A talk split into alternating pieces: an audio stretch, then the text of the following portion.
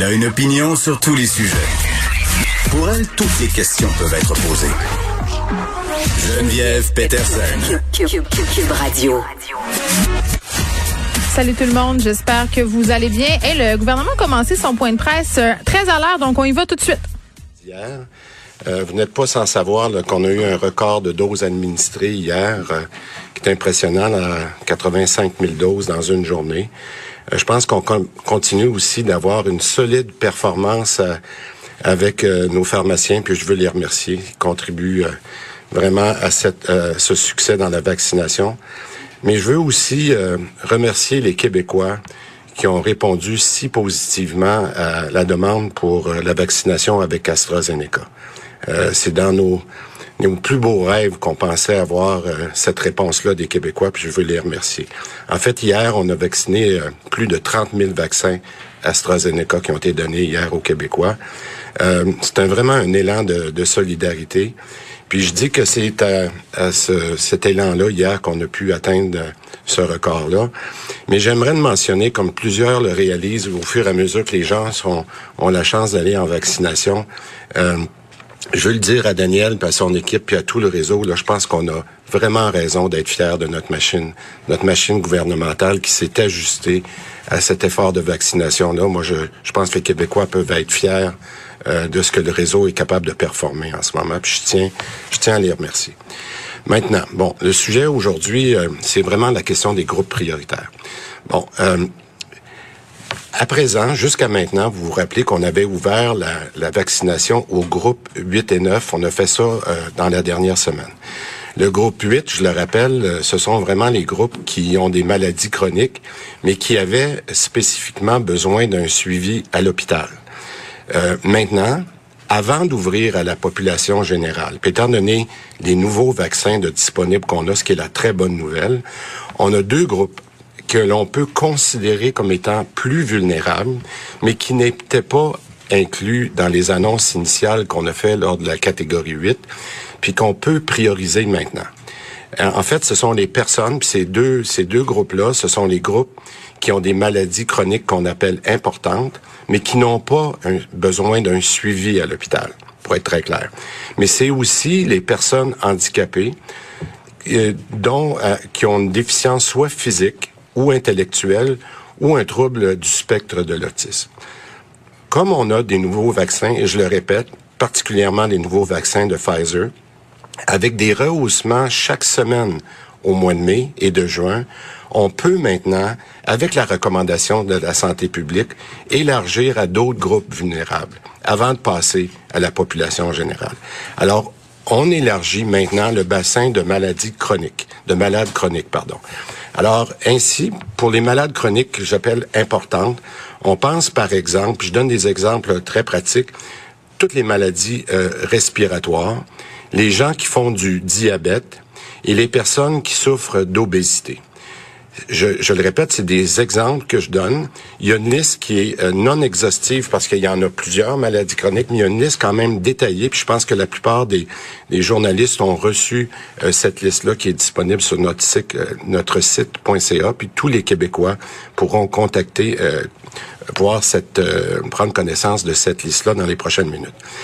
Mais en même temps, ce que j'aimerais dire, c'est qu'on compte sur la solidarité des Québécois les personnes qui se trouvent dans ces catégories, vous vous reconnaissez. Puis ça, pour moi, c'est important de le mentionner parce que on ne veut pas que les personnes qui sont sur place dans nos centres de vaccination viennent jouer à la police. Si vous êtes dans une situation qui, selon vous, vous êtes un malade chronique et que une de ces maladies que vous voyez vous cause un préjudice, moi, ce que je voudrais, c'est vous dire, n'hésitez pas à prendre rendez-vous. On se fie sur la bonne foi, non seulement de ceux qui ont ces maladies chroniques-là, mais on se fie aussi sur les Québécois qui ne font pas partie de ces groupes, d'attendre encore un peu. Et on parle pas ici de mois, on parle ici de quelques semaines. Alors pour nous, je pense que c'est une grosse annonce, c'est important on a augmenté cette, euh, cette base-là. Donc, sur le, bassin de Québécois qui ont une maladie chronique, on avait, lors de, l'annonce de la première partie de la catégorie 8, on avait à peu près 200 000 personnes qui étaient impactées par ça, euh, qui avaient été annoncées. Maintenant, on ajoute aujourd'hui, là, je vous dirais, au moins 300 000 personnes. 300 000 personnes qui ont des maladies chroniques importantes. Mais lorsqu'on ajoute aussi toutes les personnes de 60 ans et plus qu'on a déjà traitées, ben c'est 500 000 et plus des maladies chroniques qu'on a traitées. Puis ça, je pense qu'on fait le travail que je pense que les gens s'attendaient. Et je le répète, c'est vraiment à cause du fait qu'on a maintenant l'option, euh, l'opinion de la santé publique qui s'est ajustée, mais qui s'est ajustée aussi grâce à l'arrivée additionnelle de, de vaccins. Maintenant, les personnes handicapées. Les personnes handicapées, L'autre groupe qu'on veut qu'on veut prioriser euh, avant de passer à la population générale, ce sont les personnes qui ont une déficience intellectuelle ou physique. Puis là, dans physique, on veut dire une déficience qui est soit motrice au niveau du langage, visuel, auditif. On veut être le plus inclusif possible. Ou, je le répète, pour ceux qui ont un trouble du spectre de l'autisme, il y a eu beaucoup de questions là-dessus. Puis, on est très, très, très à l'aise d'impliquer ce groupe-là. Maintenant, encore une fois, pour vous donner euh, des chiffres importants, ça représente ça aussi un bassin de 250 000 personnes. Alors, tantôt, on a dit qu'on rajoutait à peu près 300 000 personnes pour nos maladies chroniques. Là, ici, on rajoute 250 000 personnes pour, euh, pour ce qui est des, euh, des personnes avec une déficience intellectuelle ou physique. Mais, la bonne nouvelle, puis étant donné les vaccins que l'on a, on a décidé, on est excessivement content de cette recommandation-là, d'y inclure les proches aidants. Parce que un des enjeux qu'on avait, puis on a écouté la population au cours des derniers jours, particulièrement pour les personnes avec une déficience physique euh, ou intellectuelle, c'était comment se rendre soit à la pharmacie ou comment se rendre dans le centre de vaccination pour ceux qui ne le faisaient pas à l'hôpital. Alors, encore une fois, on s'ajuste et on rajoute les proches aidants. Donc, ça veut dire que cette catégorie-là nous fait ajuster non seulement de 250 000 personnes, mais il est à peu près normal qu'il va y avoir un proche aidant pour chaque personne qui va aller se faire vacciner. Donc, cette catégorie-là nous euh, nous exige de mettre de côté à peu près 500 000 vaccins euh, dans les prochaines semaines. Je le sais que les Québécois ont hâte d'avoir la population en général se faire vacciner. Mais je pense qu'on sait aussi que les Québécois ont fait depuis euh, longtemps des choix difficiles. Puis je pense que de mettre en priorité et de terminer nos personnes les plus vulnérables, c'était le bon choix à faire. Puis c'était surtout le bon choix à faire avec les nouveaux vaccins qu'on a obtenus euh, dans la dernière semaine. Et ce qui nous permet de le faire, puis je termine sur ça, c'est vraiment euh, à cause de la régularité qu'on a vue avec les, les, les, vaccins de Pfizer qui sont comme une horloge suisse, là, ça nous rentre à toutes les semaines. Maintenant qu'on sait les, les, vaccins supplémentaires, ben, on pouvait prendre cette décision-là. Euh, je voudrais aussi parler un petit peu de la vaccination de masse, parce que je sais que vous avez hâte d'en entendre parler. Euh, vous l'avez vu, nos sites sont prêts, le personnel est prêt. Il manque juste les vaccins. Mais je vais laisser euh, M. Paré vous parler un peu de, de, deux belles initiatives qui voient le jour dès la, la semaine prochaine. Euh, mais avant de lui céder la parole, je veux rappeler comment je pense qu'il est important de remercier les Québécois qui sont au rendez-vous. On, on, avance bien dans la vaccination, mais on veut s'assurer, et je le répète, que nos personnes vulnérables puissent être vaccinées en premier. Je me fie aux Québécois je suis certain qu'on va être capable de, de, bien gérer les prochaines semaines. Puis euh, je prends euh, quelques minutes avec euh, Daniel pour une autre belle initiative qui va pouvoir vous annoncer. Bien, merci, M. Dubé. un peu comme Monsieur le ministre le mentionne, on, on, continue de se préparer pour vacciner tous les Québécois pour atteindre notre objectif du, du 24 juin. Et dès la semaine prochaine, on, nos premiers sites en entreprise vont débuter la, la vaccination. On a deux sites qui, qui, qui, sont en train de se préparer, d'être rodés.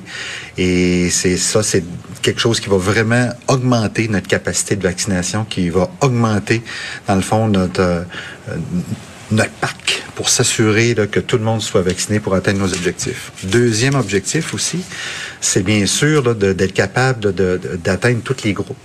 Euh, donc, il faut vraiment moduler notre approche de vaccination et euh, justement, la semaine prochaine, on va être capable aussi de vous annoncer notre, notre premier grand projet de vaccination à l'auto. Et ça aussi, on croit là, que ça va. C'est une nouvelle façon d'aller rejoindre certains certains groupes euh, qui, de, de, façon encore là sans rendez-vous. Fait que c'est deux belles initiatives qu'on croit qui, qui va vraiment nous permettre encore là d'augmenter notre capacité, avec les belles nouvelles qu'on a eues euh, euh, hier, vous voyez la vaccination de plus de 80 000, on démontre bien que la capacité, elle est là lorsque les vaccins sont au rendez-vous. Mais encore là, on va être prêt à toute éventualité. On continue d'augmenter en puissance notre notre capacité pour pour atteindre nos objectifs. Et encore une fois, si on a d'autres belles nouvelles comme on a reçu là de justement de la compagnie Pfizer, d'ajouts de, vaccins, on sera prêt. On sera prêt pour encore accélérer la cadence. Nous en sommes maintenant à la période de questions. Euh, Olivier Bossé, Le Soleil. Bonjour, messieurs. Euh, commençons par la vaccination. On a, moi, j'ai reçu des messages, je sais qu'il y en a plusieurs. Les gens reçoivent déjà leur date pour leur deuxième dose. Ça tombe en plein été. Ils savent déjà qu'ils seront pas là. Là, est-ce qu'il faut qu'ils reviennent ici? Euh, est-ce qu'ils peuvent changer leur date? Est-ce que ça devient un problème? Les gens vont attendre pour pas que ça tombe dans leurs vacances? Est-ce que c'est un, enjeu avec lequel euh, vous devez euh, gérer en ce moment? D'entrée de jeu, j'aimerais quand même souligner que la vaccination, c'est un privilège. On est en pandémie et on est en train de se faire vacciner première dose, deuxième dose pour bien se protéger. C'est pas un luxe. Je pense que ça, c'est la première chose qu'il faut mentionner. D'un but logistique, on, va s'adapter euh, pour certaines raisons. Euh, pour, pour des gens qu'on peut comprendre là, que ce soit des, des, des, des, enjeux pour le travail, des enjeux pour, euh, pour des raisons de, santé. Et au cours des prochaines semaines, on vous annoncera des, des processus pour justement changer une, deux, une deuxième date de rendez-vous. Cependant, je, pense que mon premier point là, est important de dire, là, écoutez, là, c'est un privilège de recevoir un vaccin pour bien se protéger, puis, puis je dirais même une responsabilité citoyenne. Pouvez-vous nous, nous faire un petit portrait de, de la capacité hospitalière Québec, Chaudière-Appalaches, alors que ça fait quand même trois semaines que à peu près tout est fermé, ça n'a pas l'air d'aller mieux. Là? Ben, vous savez euh, euh, que la première chose, puis on l'explique, puis je, je, suis content d'avoir cette question-là parce que nos, euh, nos Québécois suivent de très près euh, le nombre de cas. Puis on l'a vu euh, dans les dans la dernière semaine, pratiquement, le nombre de cas a, baissé. Alors ça, c'est la, la bonne nouvelle. Mais vous savez que les malheureusement, le nombre d'hospitalisations, puis particulièrement de soins intensifs, suit toujours de 10 à 15 jours euh, les les cas qui ont été en augmentation très forte. Puis rappelez-vous que c'est pas si lointain qu'on a eu plus de 400 cas à Québec. Alors en ce moment, je le répète souvent, mais on paye aujourd'hui dans nos hôpitaux ce qui est arrivé il y a 10-15 jours euh, à Québec avec plus de 400 cas. Alors moi, c'est pour ça que la première bonne nouvelle qu'on a en ce moment, c'est de voir la baisse des cas à Québec. Mais avant qu'on voit cet impact-là sur nos hospitalisations puis nos soins intensifs, ça va prendre encore quelques jours. Alors moi, je puis je sais que les Québécois suivent cela de plus en plus. Je pense que les médias nous aident beaucoup à passer ce message-là. Mais je vous demanderais de bien, puis je demande aux Québécois de bien regarder non seulement le nombre de cas, mais avec quel nombre d'hospitalisations et de soins intensifs. Bon, euh, la période de questions euh, qui se poursuit là, avec Christian Dubé, Daniel Paris qui est le directeur de la campagne de vaccination Horacio Arruda. Euh, on a commencé quand même en disant qu'hier là, on avait vacciné de façon massive. Là, c'est un record. 85 000 doses ont été administrées seulement dans la journée hier, d'hier, là, pardon. Et parmi ces doses-là, on a 30 000 doses d'AstraZeneca qui ont été injectées aux Québécois. vraiment, le Christian Dubé qui remerciait la population d'avoir répondu en si grand nombre à l'appel.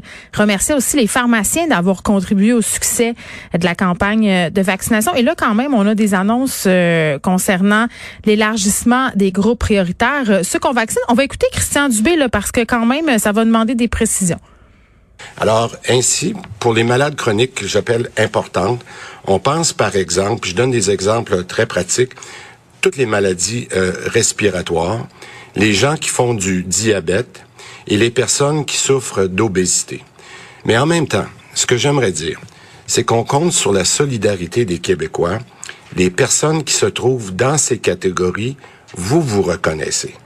Puis ça, pour moi, c'est important de le mentionner parce que on ne veut pas que les personnes qui sont sur place dans nos centres de vaccination viennent jouer à la police. Si vous êtes dans une situation qui, selon vous, vous êtes un malade chronique et qu'une de ces maladies que vous voyez vous cause un préjudice, moi, ce que je voudrais, c'est vous dire, n'hésitez pas à prendre rendez-vous. Donc, on va se fier sur la bonne foi des gens, euh, des gens qui ont des maladies chroniques que Christian Dubé juge importantes, mais vraiment, euh, ce que je comprends là, c'est si le chapeau vous fait, euh, mettez-le et allez vous faire vacciner. On parle de maladies respiratoires, de diabète, d'obésité. Puis là, moi, deux affaires à dire là-dessus. Là, on aura un peu plus tard à l'émission en réaction à cette annonce Edith Bernier qui a écrit un livre sur la grossophobie. Ça fait longtemps elle qu'elle souligne un peu l'incohérence du gouvernement concernant la non-vaccination des personnes obèses, puisque ça fait très, très, très longtemps qu'on a déterminé que l'obésité, c'était un facteur de risque dans les complications de la COVID-19. Donc, j'ai très hâte de savoir euh, comment elle accueille cette annonce aujourd'hui. Et concernant les maladies respiratoires, euh, bon, parce que le diabète, là, c'est assez clair, t'en fais ou t'en fais pas, mais, mais je vais donner mon propre exemple, pour vrai, et j'ai posé la question euh, sur Twitter au ministre, j'ai hâte de savoir s'il va me répondre, mais les gens qui font de l'asthme, euh, est-ce qu'ils ont le droit de prendre un rendez-vous pour la vaccination? Tu sais, moi, j'ai des pompes. Euh, je dois prendre mes pompes environ tout l'hiver. Puis là, c'est la saison des allergies. J'ai mes pompes encore. Je suis considérée comme une personne euh, à vacciner. Est-ce que ça serait légitime que je prenne mon rendez-vous pour aller me faire vacciner parce que l'asthme, c'est une maladie respiratoire? On dirait que je suis pas game. On dirait que je suis pas game de prendre mon rendez-vous maintenant. Là, je veux qu'on me dise que c'est OK puis que je suis pas en train de prendre la place de personne. Mais il va y avoir quand même beaucoup de situations comme ça. Puis évidemment, faudrait pas là, que les gens qui sont dans les centres de vaccination se transforment en police puis qu'on doute de la bonne foi euh, du monde. Donc, j'ai hâte de voir comment ça va se goupiller. Puis un truc qui me fait vraiment bondir là, euh, quand les questions ont commencé, c'est Daniel Paris qui a répondu à cette question. C'est un journaliste qui a demandé, ouais, mais là, il y a des gens qui ont commencé à avoir leur rendez-vous pour la deuxième dose. Puis là, ben, ça tombe en même temps que les vacances. Comment on va s'arranger? Les vacances? Excusez. rewind un peu là. Euh, c'est parce qu'on s'en sac de tes vacances là. Euh, se, se faire vacciner, c'est pas comme un c'est pas comme un luxe, c'est pas toi qui décides. C'est pas comme un rendez-vous chez l'esthéticienne, c'est pas un rendez-vous pour aller faire ton remplissage d'ongles ou ta coupe de cheveux. Là, c'est ton rendez-vous, ton deuxième rendez-vous pour être immunisé contre la COVID-19, puis avec tous les variants qui circulent en ce moment, puis il sera question notamment un peu plus tard à l'émission là du variant indien. Euh, je pense que tes vacances, tu peux les mettre un peu de côté là, deux trois jours. De toute façon, on n'ira pas bien loin cet été là. Euh, il faut que tu te pointes au rendez-vous. On commencera pas à, à accommoder les gens pour des vacances là. Euh, ça a aucun sens à un moment donné, le je me moi, sors-toi un peu, Ginette.